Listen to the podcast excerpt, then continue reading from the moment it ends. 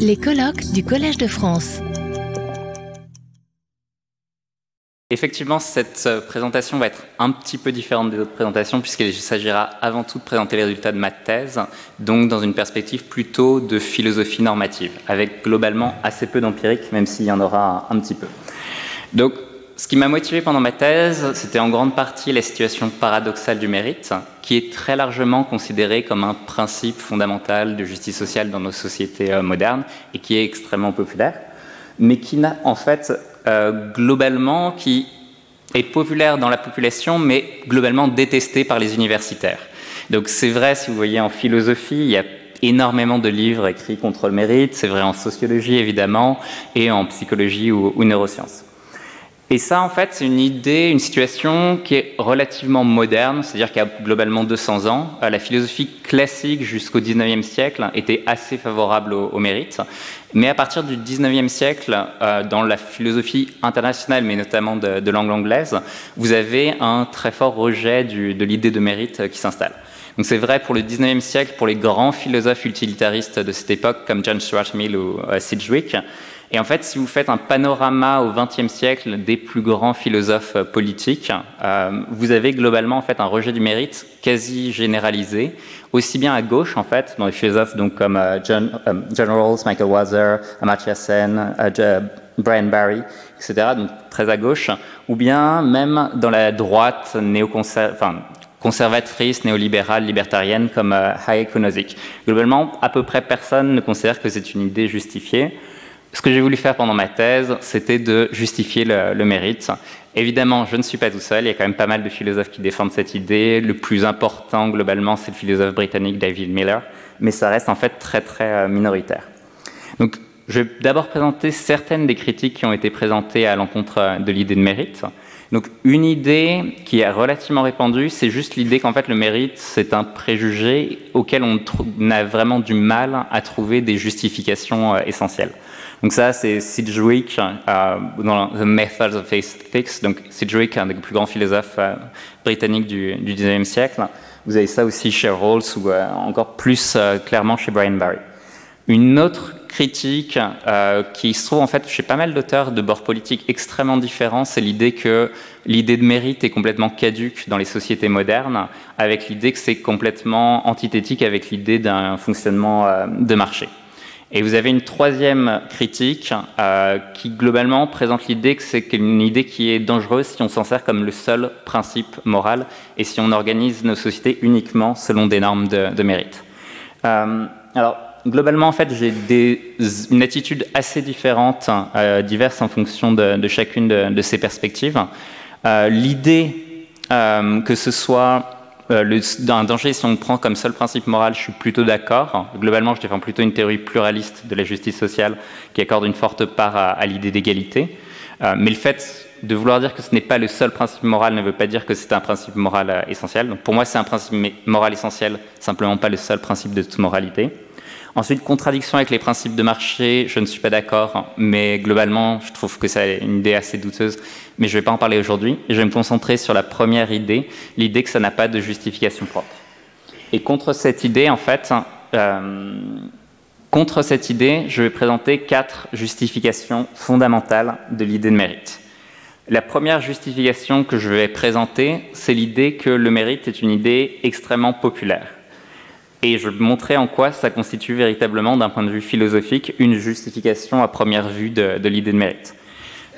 Deuxième fondement justificatif du mérite, l'idée du mérite comme principe d'efficacité. Troisième justification du mérite, le mérite comme mise en ordre des motivations privées et publiques. Et quatrième idée, le mérite comme moyen de communication morale. Donc ces quatre principes justificatifs différents que je justifierai progressivement euh, au cours d'aujourd'hui. Donc, avant de développer chacune de ces justifications, il faut partir d'une définition. Qu'est-ce que j'entends par l'idée de mérite? Bon, on l'a déjà dit aujourd'hui, c'est une idée qui a énormément de sens différents selon le contexte. Un sens, par exemple, qu'on voit assez souvent, c'est l'idée d'un étudiant méritant, par exemple. Et là, globalement, les idées qu'on associe, c'est l'idée d'une capacité à surmonter des obstacles, à avoir fait preuve de qualité personnelle malgré les difficultés. Euh, c'est une idée intéressante d'un point de vue moral, mais c'est pas de ça dont je vais parler aujourd'hui. Je vais davantage parler de l'idée cette personne mérite un bien, par exemple, euh, il mérite d'être bien payé parce qu'il fait du très bon travail. Donc c'est plus l'idée en fait d'un mérite contributif.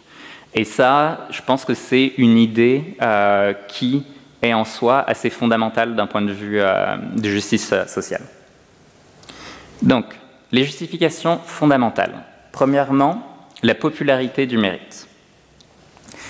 Est-ce que le fait qu'une idée soit répandue ou populaire constitue une justification? À première vue, on pourrait en douter en fait, parce qu'il y a beaucoup d'idées qui peuvent sembler répandues et qu'on pourrait dire que ce sont de purs préjugés. Par exemple, l'idée d'une préférence nationale, euh, qu'il est préférable d'aider quelqu'un qui appartient à son pays ou à son groupe plutôt qu'une personne appartenant à un autre groupe ou à un autre pays. Euh, c'est une idée qui globalement est assez répandue et dont on peut douter qu'elle soit justifiée d'un point de vue moral. Malgré tout, en fait, malgré ces doutes qu'on peut avoir par rapport à l'idée de, de popularité, je pense en fait que c'est néanmoins absolument indispensable.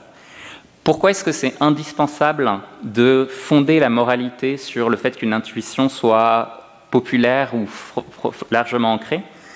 C'est parce que globalement, en fait, il n'y a pas d'autre fondement à la moralité euh, humaine. En fait, ce que je dis là, le fait qu'il n'y a pas d'autre fondement à la moralité humaine qu'une idée soit populaire ou qu'elle soit euh, une intuition partagée, c'est quelque chose d'un peu polémique, dans le sens si on il y a beaucoup de philosophes qui peuvent être des philosophes théistes, qui pensent qu'en fin de compte, la moralité est fondée par Dieu à partir de certains principes. Euh, donc, on peut considérer que la moralité ne dépend pas des intuitions euh, ordinaires. Mais si on veut fonder une théorie morale dans un cadre athée ou en tout cas non théiste, alors on va être obligé de partir des intuitions euh, ordinaires, de ce qu'on croit, de ce en quoi on pense que euh, la moralité euh, consiste. Et même si vous êtes théiste, en fait, globalement, vous allez avoir assez peu de moyens de connaître la volonté de Dieu en dehors de nos intuitions euh, personnelles. Donc, dans tous les cas, si on veut construire une théorie morale, il faut partir de nos intuitions. Et même dans le cas du rejet de la préférence nationale, en fait, on rejette cette idée parce qu'elle entre en conflit avec d'autres intuitions morales que nous possédons. Euh, l'idée d'une préférence nationale peut entrer en conflit avec l'idée d'égalité entre êtres humains, ou encore avec l'idée de mérite. Et c'est pour ça en fait qu'on peut juger que cette idée euh, est moralement douteuse. Donc en fait, l'idée de la méthode philosophique, c'est toujours une idée de mise en cohérence de nos différentes euh, intuitions. Donc ça, ce que je dis, c'est pas du tout controversé dans la philosophie euh, politique ou dans la philosophie morale en général. C'est l'idée globale de l'équilibre réflexif, promue notamment par John Rawls dans sa théorie de la justice. Et donc l'idée d'équilibre réflexif, c'est l'idée que pour faire de la philosophie euh, morale ou pour faire de la philosophie politique, il faut chercher à mettre en cohérence nos intuitions et nos théories morales, et à trouver une théorie morale qui rende le mieux compte de la diversité de, nos intuitions. Et donc, dans ce cadre-là, on recherche une question de cohérence et on cherche en fait à rejeter certaines idées ou certaines intuitions si elles rentrent trop en conflit avec euh, l'ensemble de nos autres euh, théories, intuitions morales. Mais bon, la question, c'est pas uniquement euh, d'avoir un système moral cohérent, parce qu'il y a beaucoup de manières d'avoir un système moral cohérent. On pourrait par exemple rejeter le mérite et l'égalité au, profit de la préférence nationale. Donc ce que je pense, ce qui est véritablement justificatif d'un point de vue philosophique, en fait, c'est l'idée de se fonder sur certaines intuitions qui sont fondamentales, c'est-à-dire qui sont véritablement profondément ancrées. Et mon idée, en fait, euh, ce que je vais vous défendre ici, c'est l'idée que le mérite est précisément une idée qui est beaucoup trop profondément ancrée pour qu'on puisse s'en débarrasser euh, de, façon, euh, de façon trop simple. Et donc, on va rechercher des intuitions fondamentales. On peut prendre plusieurs principes pour reconnaître une des intuitions fondamentales. D'une part, le premier principe, c'est juste de voir en fait quelles sont les intuitions qui sont considérées comme étant importantes. Euh, donc ça, c'est un peu circulaire, mais on a globalement l'intuition que l'égalité ou que le mérite sont plus importantes que la préférence nationale. Et ça, en soi, c'est une justification. Mais on peut trouver d'autres euh, moyens de voir quelles sont les intuitions morales qui sont les plus fermement ancrées. Une de ces moyens, c'est de savoir si elles sont difficiles à changer. Et pour savoir si elles sont difficiles à changer, eh bien, on peut voir lesquelles sont les plus répandues. Si une idée morale est répandue dans l'ensemble d'une société, voire même dans l'ensemble de sociétés à l'international, alors ça peut être un indice en fait qu'il s'agit d'une intuition fortement ancrée euh, qui peut être considérée comme fondamentale. Donc là, ce que je vais vous présenter, c'est le résultat de différentes enquêtes hein, sur la popularité du mérite, sur le fait que le mérite est véritablement considéré comme étant une idée fondamentale d'un point de vue international et euh, de ce fait est à première vue justifié par sa simple euh, popularité et son caractère extrêmement répandu. Donc, il y a plusieurs études qui ont montré l'ancrage profond du mérite euh, dans différents types de sociétés. Je vais me baser uniquement sur des sociétés, euh, sur des enquêtes basées sur des échantillons plus ou moins probabilistes sur des très grands échantillons. Donc là, par exemple, je vais vous prendre l'exemple du Social Value Survey donc, qui a été fait en 1999 hein, avec 30 000 euh, participants issus de 24 pays européens. Donc on reste en Europe, mais ça fait déjà quelque chose d'assez euh, gigantesque. Et euh, les chercheurs, dans ce cadre-là, avaient demandé aux différentes personnes de savoir ce qui était important ou très important pour assurer la justice au sein d'une société. Donc, par exemple, la question de est-ce que c'est important ou très important d'assurer la satisfaction des besoins de base. Euh, et là, globalement, vous avez 90% des gens qui disent que c'est important ou très important de, faire cela. Est-ce que c'est important ou très important de reconnaître le mérite? Bon, évidemment, il y avait d'autres choix, c'était possible de dire pas important du tout, etc. Mais là, vous voyez globalement que plus de 80% des, pays, sur l'ensemble de l'Union européenne, globalement, euh, reconnaissaient le mérite comme étant important ou très important pour euh, réduire les inégalités, vous étiez à 65%. Donc ça, c'est des travaux de, euh, enfin, qui ont fait ces analyses, c'est Michel Forcé et Maxime Parodi. Donc là, vous voyez au sein de pays européens que globalement, le mérite peut être considéré comme un principe euh, fondamental. Ce n'est pas le seul principe de justice, mais c'est quand même un principe extrêmement important. Il y a peu de données d'aussi bonne qualité à l'international en dehors des pays occidentaux pendant ma thèse, j'ai réanalysé une enquête de ce type, donc l'enquête Social Inequality 4, qui avait en fait euh, proposé des questions de globalement psychologie morale dans des populations dans plus de 40 euh, pays. Et à chaque fois avec des échantillons assez larges de plus de, de 1000 participants. Donc Là encore, ça reste très fortement biaisé en faveur euh, de l'Europe, mais vous avez quand même une certaine représentation internationale avec sept pays asiatiques, surtout d'Asie de l'Est, mais aussi d'autres parties du continent, trois pays d'Amérique du Sud, deux pays anglophones, donc euh, Australie et États-Unis, et un seul pays africain, euh, Afrique du Sud. Donc, clairement, si on veut démontrer l'universalité du mérite, ces données-là, ce n'est pas du tout suffisant, il manque la plupart des sociétés humaines. Mais ça reste quand même un, premier indice pour savoir si le mérite est très populaire ou très répandu dans un très grand nombre euh, de pays. Et donc, dans cette enquête, ils ont posé des questions de ce type.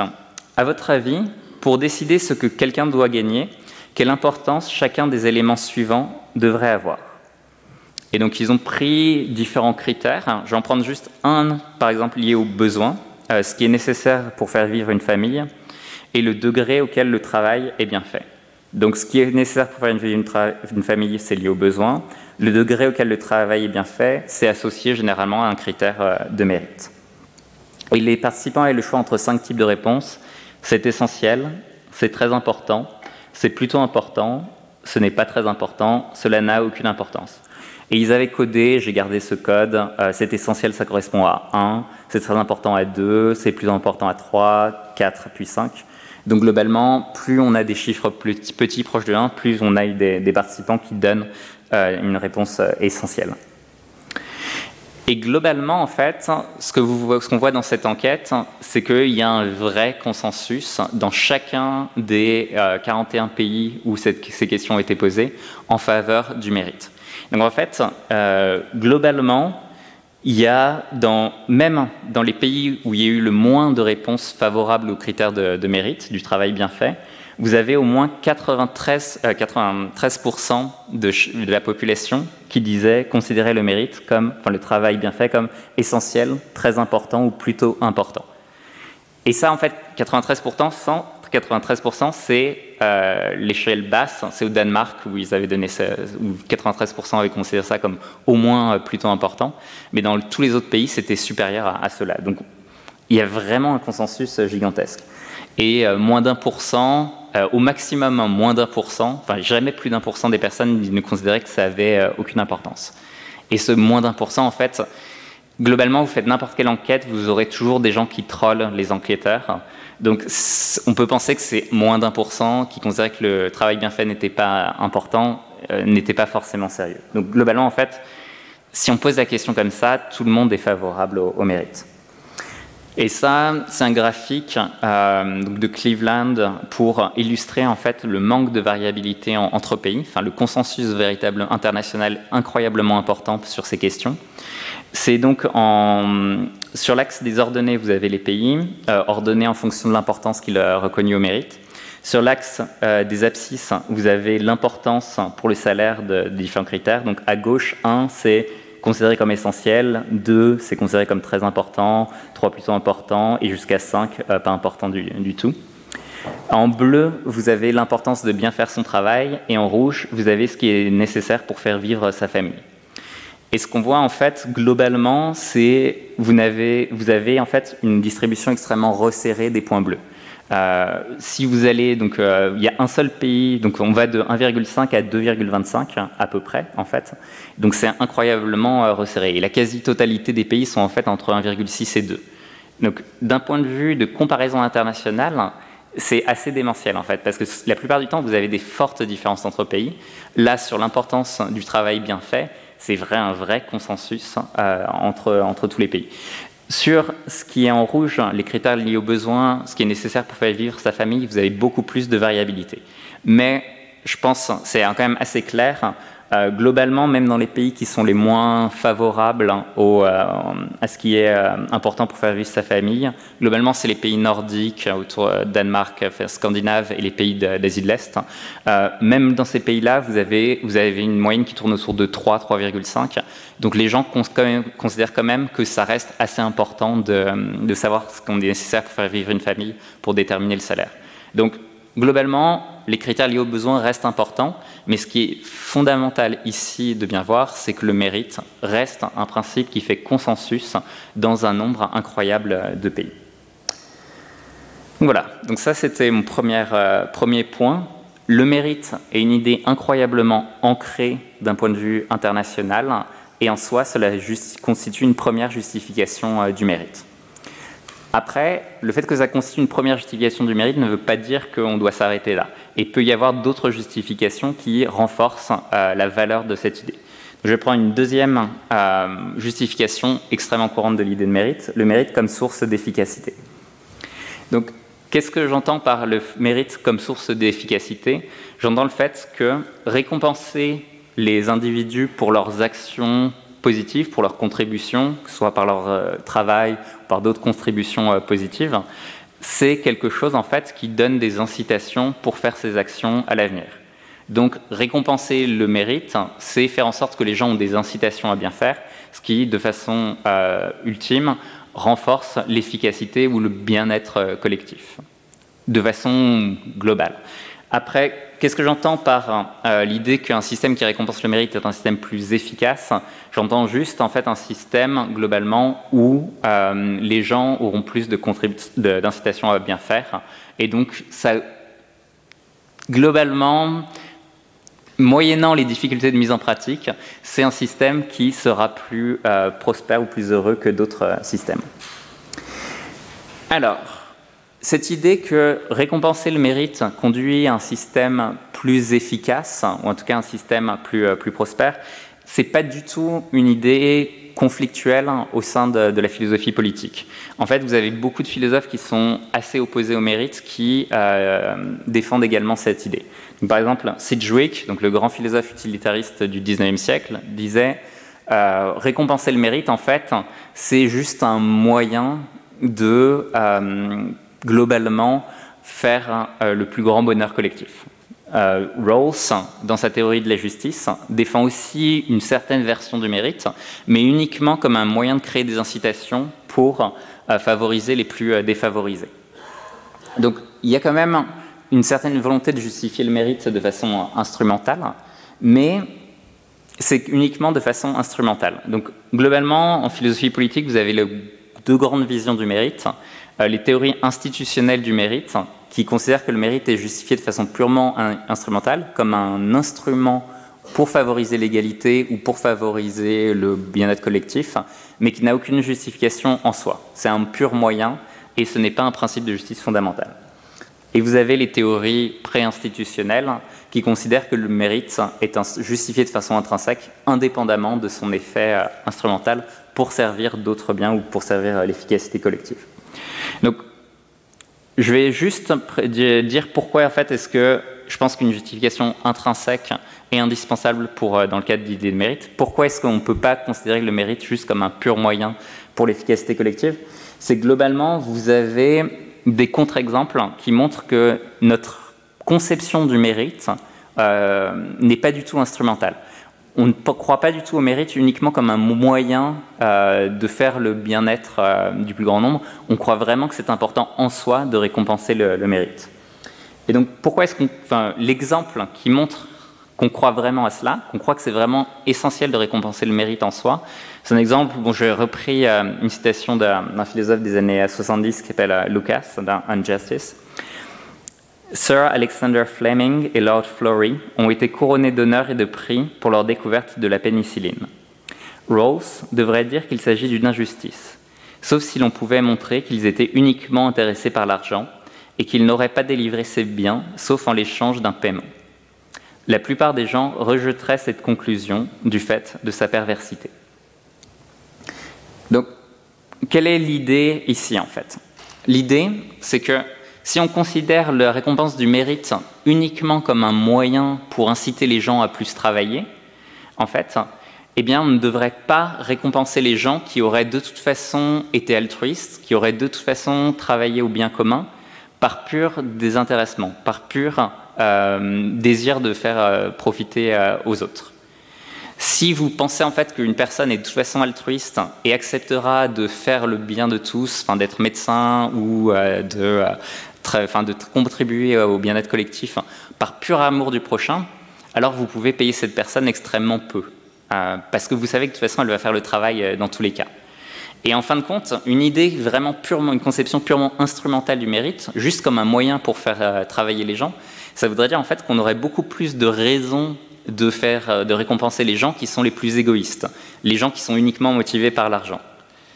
À l'inverse, si vous considérez que le mérite doit être basé sur la contribution et non pas comme un pur moyen d'incitation pour faire travailler les gens, alors vous avez des raisons de récompenser les gens qui sont véritablement altruistes, indépendamment de savoir s'ils auraient de toute façon euh, travaillé euh, pour faire euh, leurs actions positives. Donc globalement, je pense en fait, une conception purement instrumentale du mérite dirait les personnes altruistes n'ont aucun mérite parce qu'elles n'ont pas besoin d'être motivées additionnellement par l'argent. Je pense que c'est une conclusion absurde. Euh, le mérite doit se définir par la contribution, indépendamment de savoir si on aurait pu faire travailler les gens sans les, sans les pays. Voilà, donc ça c'était une petite aparté pour dire qu'en fait, la justification instrumentale du mérite comme moteur d'efficacité, c'est une vraie justification, mais ça ne correspond pas à notre conception profonde du mérite, ancrée du mérite. Et c'est pour ça qu'on a besoin d'autres justifications fondamentales. Donc je vais passer aux troisième et quatrième justifications. Euh, une autre justification du, mérite, c'est que le fait que le mérite peut servir de mettre à mettre en ordre, à mettre en avant euh, les motivations privées et les motivations publiques. C'est l'autre versant en fait de euh, l'idée que le mérite constitue une source d'efficacité. Donc L'idée de cette justification, en fait, c'est l'idée qu'on possède différents types de motivations. Euh, on possède des motivations, par exemple, pour s'aider soi-même, par égoïsme. On possède des motivations aussi pour aider sa famille, pour aider des amis potentiellement, voire pour aider la société. Donc on a toute une série de motivations différentes. Et je pense en fait que l'idée de se servir soi-même, la préservation de soi, fondamentalement, c'est aussi une motivation légitime. C'est dur d'imaginer un système où les gens seraient purement altruistes et voudraient uniquement servir les autres. Je pense que c'est assez légitime aussi de prendre soin de soi, en même temps qu'il s'agit de prendre soin des autres. Et en fait, un système qui récompense le mérite, c'est un système qui permet de mettre en ordre ces différents types de motivations. Si vous êtes récompensé pour vos contributions à la société, alors vous allez avoir une motivation à la fois personnelle et une motivation publique, altruiste, qui vont être en harmonie. Donc vous voudrez euh, contribuer au bien public de cette manière-là, de, de, manière à la fois intéressée et altruiste. Et en fait, je pense que c'est en soi, c'est pas forcément la justification la plus forte du mérite, mais je pense qu'en fait on a quand même une assez forte aversion, en tout cas dans nos intuitions personnelles, aux situations où les individus doivent faire le choix entre sacrifier leur intérêt personnel et euh, faire le bien public. On a quand même une volonté en fait d'une mise en ordre des motivations humaines et l'idée qu'on soit tiraillé sans cesse, qu'on ait un conflit intérieur permanent entre faire le bien des autres et faire euh, son propre bien, c'est quelque chose qui nous est euh, assez fortement répugnante. Alors, il y a un exemple historique euh, qui est assez net par rapport à cette idée d'un système injuste parce qu'il force un conflit entre motivation intéressée et motivation euh, altruiste. Euh, c'est un exemple qui vient assez souvent dans la sociologie du travail des années 50, 60, 70. Par exemple, dans la sociologie de Donald Roy ou de Robert Linhart. Globalement, un cas que vous voyez très souvent lorsque vous lisez la sociologie de ces années-là, c'est les cas de systèmes euh, de travail à l'usine où il y a une récompense, euh, un système d'incitation aux pièces. Donc globalement, le salaire d'un ouvrier dépend du nombre de pièces euh, qu'il a fait au cours d'une journée. Et plus vous travaillez, plus vous allez être récompensé pour cela. Donc a priori, c'est super. C'est conforme au mérite, plus vous contribuez, mieux vous serez. Mais en fait, c'était dans, mise en place dans un système d'incitation assez pervers, où en fait les usines euh, commençaient à changer euh, la vraie valorisation du taux de base dès que les ouvriers dépassaient un certain type de quota. Donc autrement dit, si vous étiez le seul ouvrier de l'usine à faire plus que les autres, vous alliez être récompensé. Mais si tout le monde se mettait à travailler autant que vous, alors la valorisation de la pièce va être baissée et vous allez gagner en fait la même chose en travaillant beaucoup plus que ce que vous auriez gagné avant le changement de la valorisation des pièces. Et donc en fait, ça c'est un système complètement absurde et injuste parce qu'il fait entrer en, en compétition trois motivations la motivation vis-à-vis de soi-même, la motivation altruiste vis-à-vis des autres collègues, assurer qu'on ne va pas contribuer à baisser le salaire des autres collègues en travaillant plus, et la motivation vis-à-vis de l'entreprise. Et dans ce cas-là, en fait, si on veut bien faire vis-à-vis de l'entreprise ou vis-à-vis de soi-même, on a des incitations à travailler plus, mais travailler plus, ça a aussi des conséquences néfastes pour les autres. Et donc je pense que ce type de conflit de motivation, en fin de compte, c'est quelque chose qui est assez, enfin, qui semble profondément injuste et euh, un système qui récompense vraiment le mérite, c'est un système où il y a une mise en ordre de ces différents types de, motivation.